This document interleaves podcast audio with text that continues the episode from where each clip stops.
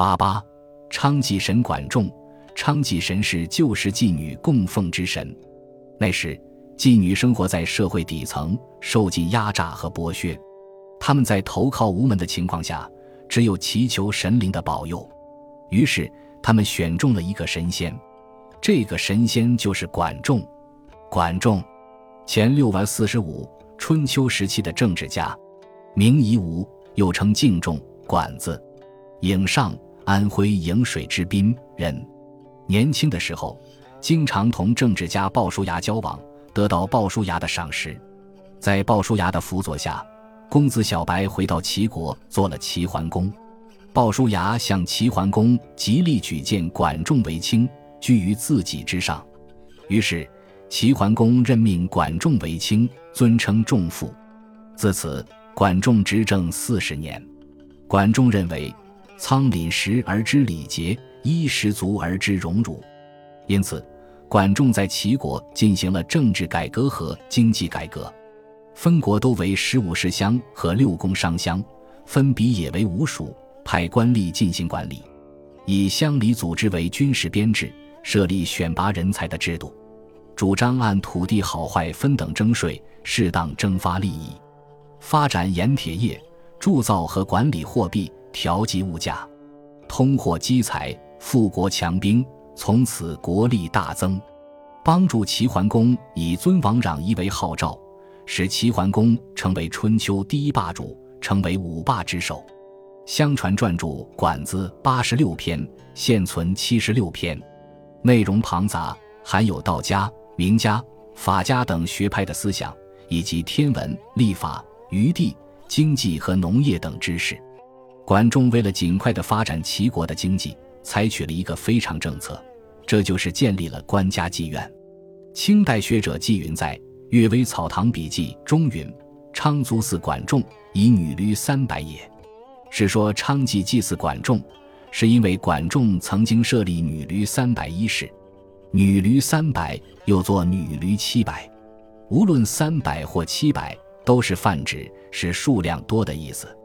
关于女驴三百一事，《战国策东周策》云：“齐桓公宫中七事，女驴七百，国人非之。管仲故为三归之家，以掩桓公，非自伤于民也。”是说齐桓公在宫禁之中设立了七个交易市场，在社会上让妓女七百人设立门市进行交易，这件事遭到国人的非议。管仲为了掩盖齐桓公的过错，故意娶妻三次，保护齐桓公。明谢照这这著五杂祖云：管子之治齐为女驴七百，征其业和之资以佐军国。驴李相的门。代指妓女居住之处。综合起来，这是说管仲治理齐国时，在宫禁内部开设了七个贸易市场，在社会上为七百个妓女开设了门店，让他们公开交易，向他们征税，并将这笔收入用作军费开支和国家收入。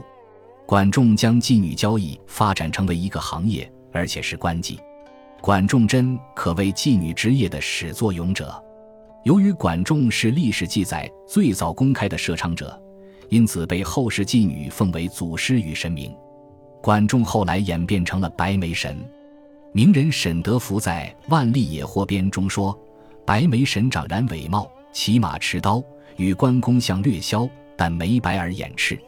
经诗人相立，指其人曰：‘白眉赤眼者，必大恨，其猥亵可知。’”清末民初文学家徐珂的《清败类钞》，指其名为妖神，昌家魔术，在在有之。北方几家必供白眉神，又名妖神，朝夕祷之。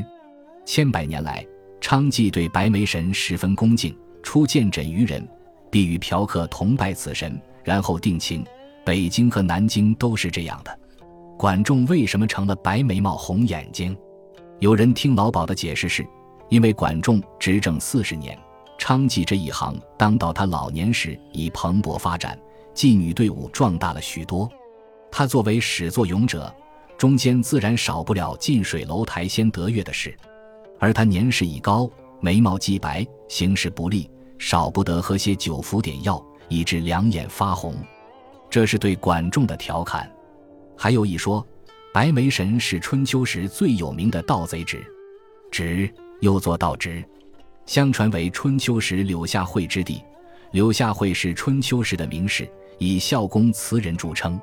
他的弟弟却是个犯上作乱者。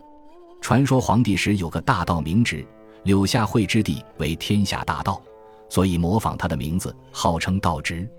道直日杀无辜，食人之肉，暴力自虽，巨党数千，横行天下。